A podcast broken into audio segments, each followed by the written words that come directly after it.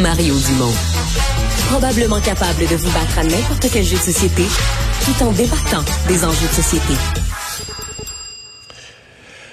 Alors, on a des données, euh, c'est le rapport de Recyc Québec, des données sur l'état des lieux en ce qui concerne notre performance de réduction de nos euh, notre production de déchets, euh, réduction aussi de ce qu'on envoie dans les dans les dépotoirs, hein, dans les sites d'enfouissement. le but étant, de, de, évidemment, de de réduire tout ça, de recycler le plus possible, de produire aussi moins de déchets, mais on n'est pas du tout, du tout là. En fait, euh, non seulement la situation s'améliore pas euh, en fonction des cibles que le Québec s'était fixées, mais en fait, la situation se détériore. Euh, Sophie Anglois-Blouin est vice-présidente performance des opérations chez Recyc Québec. Bonjour. Bonjour, Monsieur Dumont. Êtes-vous découragé? euh, non, parce que euh, c'est des tendances qu'on voyait. Bien honnêtement, là, au niveau de l'élimination, ça fait quelques années que la tendance euh, devrait être à la baisse et on voit une stagnation ou certaines hausses. Même chose pour le secteur de la construction, rénovation, démolition. Donc, euh, le Bureau d'audience publique sur l'environnement, notamment en 2021, avait fait tout un exercice de consultation. Ça fait un an déjà qu'ils ont remis leur rapport. donc, il y a des tendances qu'on voyait venir vous dirais, il y a certains éléments qui sont intéressants dans les constats qu'on présente aujourd'hui, notamment au niveau des matières organiques. Il y a une progression importante euh, euh, des matières organiques qu'on détourne de l'élimination, donc euh, notamment par le déploiement des services auprès des citoyens, les fameux bacs bruns. donc, on, c'est un exemple que quand on s'attaque à une problématique, à une matière, on peut avoir des résultats. Mais ça, le compost, on peut se dire, c'est dans le rapport, c'est la chose positive? Ça fait partie des choses euh, qui sont en amélioration. Euh, au niveau de la collecte sélective aussi, il y a certains éléments qui sont euh, intéressants sur lesquels on a travaillé dans les dernières années, notamment que plus de matières sont traitées au Québec. Donc, ce qui sort des centres de tri, on a inversé un peu la tendance qu'on voyait depuis 2015 où beaucoup de nos matières étaient envoyées à l'exportation.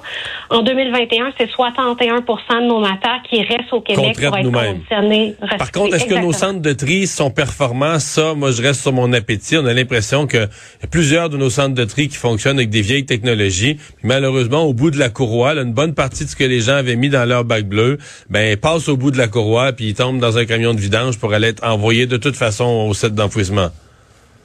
Ben, au niveau des centres de tri, ce que, ce que présente le bilan 2021, c'est que 76% des matières qu'ils reçoivent vont être envoyées vers des conditionneurs recycleurs. Donc, il y a un, c'est vrai qu'il y a un 24% qui est soit rejeté, c'est des matières entreposées aussi des fois en attente d'être vendues. Euh, puis il y a du verre aussi qui est envoyé euh, pour être utilisé, par exemple, dans les lieux d'enfouissement comme recouvrement ou pour faire des chemins d'accès, ce qu'on ne considère pas comme du recyclage ou de la valorisation pour nous. Mais c'est quand même le trois quarts des matières que les, les gens mettent dans leur bac de récupération qui vont aller vers les conditionneurs recycleurs. Donc, les gens doivent continuer de faire ce bon geste-là parce que ça permet, encore une fois, de réduire ce qu'on envoie dans les mmh. déchets dans les sites d'enfouissement. Mais on en produit plus. Jusqu'à quel point vous tenez responsable de la, de la production supplémentaire de déchets? Euh, tout le phénomène de la livraison. Là. Puis là, je, je, mets deux affaires là-dedans. Le commerce en ligne, tous les achats que les gens font et qui sont très, très emballés. Là, une boîte, une boîte dans une boîte dans laquelle il y a un sac, puis du foam, puis des, du, papier bulle, puis d'autres plastiques. Et euh, la livraison de nourriture. Je veux dire, tu manges au restaurant, euh, tu manges au restaurant et tu manger dans de la vaisselle, ils vont la laver, ils vont leur, servir le lendemain d'autres clients dans la même vaisselle. Là, euh, les gens font livrer. C'est des multitudes de donc, tout ce phénomène de la livraison qui a explosé pendant la pandémie, jusqu'à quel point ça paraît dans votre volume de déchets supplémentaires? Mais ça paraît notamment quand on regarde les quantités qui ont été reçues par les centres de tri. Donc, euh, c'est pas les déchets qu'on retrouve à l'élimination.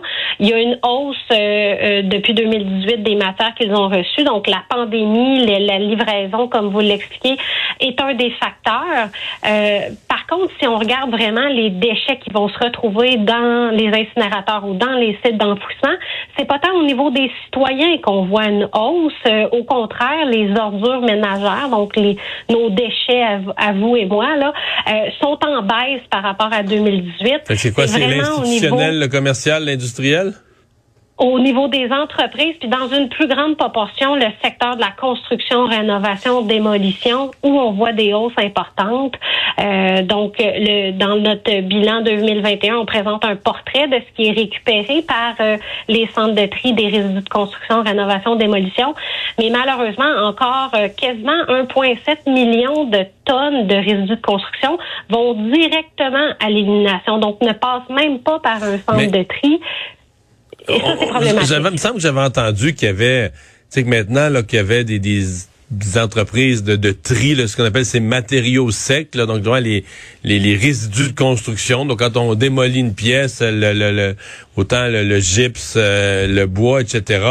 Euh, est-ce que ça, est-ce, qu'il y a vraiment ça? Est-ce que ça s'est amélioré? Il y avait un projet en Mauricie il y a quelques années d'entreprise pour trier ça puis revaloriser ça. Est-ce que ça s'est fait? Oui, oui, il y a des centres de tri pour ces matières, ces matières-là, effectivement. Mais le 1,7 million de tonnes de matières que je vous Ils passent pas par là, je vous Exact. Qui vont mais est-ce que c'est légal? Est-ce qu'une entreprise, est-ce que c'est légal pour une entreprise de construction? Vous allez me dire, ils payent, là. Ils payent le montant, ils payent la facture d'enfouissement, puis ils trouvent ça moins compliqué. Exact. Donc ça, c'est vraiment une, une, problématique. Les, outre les coûts d'enfouissement, il y a des redevances à l'élimination aussi. C'est un montant en plus qu'on charge, euh, qui a été aussi revu euh, euh, l'an dernier par modification réglementaire. Donc depuis le 1er janvier 2023, c'est 30 dollars la tonne qu'on ajoute à chaque de matière qui est envoyée à l'élimination. Et ce montant-là va être indexé de 2 dollars par année. Donc, c'est un levier économique qui, qui sert à décourager, si on veut, l'élimination, à favoriser les pratiques en amont, la réduction, le réemploi, le recyclage, mais il va falloir aussi travailler pour les résidus de CRD à déployer davantage de services, euh, de, de, centres de tri parce qu'il n'y en a pas dans toutes les régions, euh, développer des débouchés pour les résidus aussi, puis s'assurer. Qu'est-ce qu'il faut avec ça? Je me suis toujours demandé les résidus de construction parce que tu te retrouves avec quoi? Un peu de métal, ben du plâtre, ben du gypse, euh, du bois. c'est quoi les débouchés de tout ça? Du bois particulièrement, vous avez raison. Donc, euh, au niveau du bois, on a des installations au Québec. Euh, est un exemple qui va faire euh, des panneaux de particules avec euh, le bois qui peut être récupéré. OK, donc ils vont, le, ils vont le, hacher ni plus ni moins en, en copeaux, puis ils vont refaire des panneaux de particules avec. Exact. Il y a une partie aussi qui est utilisée en valorisation énergétique. Donc, on travaille aussi à améliorer le tri à la source du bois parce qu'on veut favoriser le plus possible le recyclage, mais encore plus le réemploi. Donc, euh, on a appuyé notamment des projets, les écocentres. Là, on, a vu apparaître des magasins de réemploi où, par exemple, des portes, des fenêtres qui sont en bois, qui sont encore en bon état, peuvent être euh, mis là puis être utilisés par les citoyens également. Donc, ça, c'est une tendance qu'on voit de plus en plus. Puis, dans les autres euh, résidus de construction, après le bois, les agrégats. Donc, on va voir le béton, la pierre, l'asphalte, par exemple, euh, différents débouchés. On a des matières pour lesquelles euh, les débouchés sont limités. Là, vous parliez du plâtre, le gypse, par exemple, euh, c'est plus c'est plus limité comme débouché à l'échelle des différentes régions au Québec. Merci beaucoup d'avoir été là. Au revoir, bonne.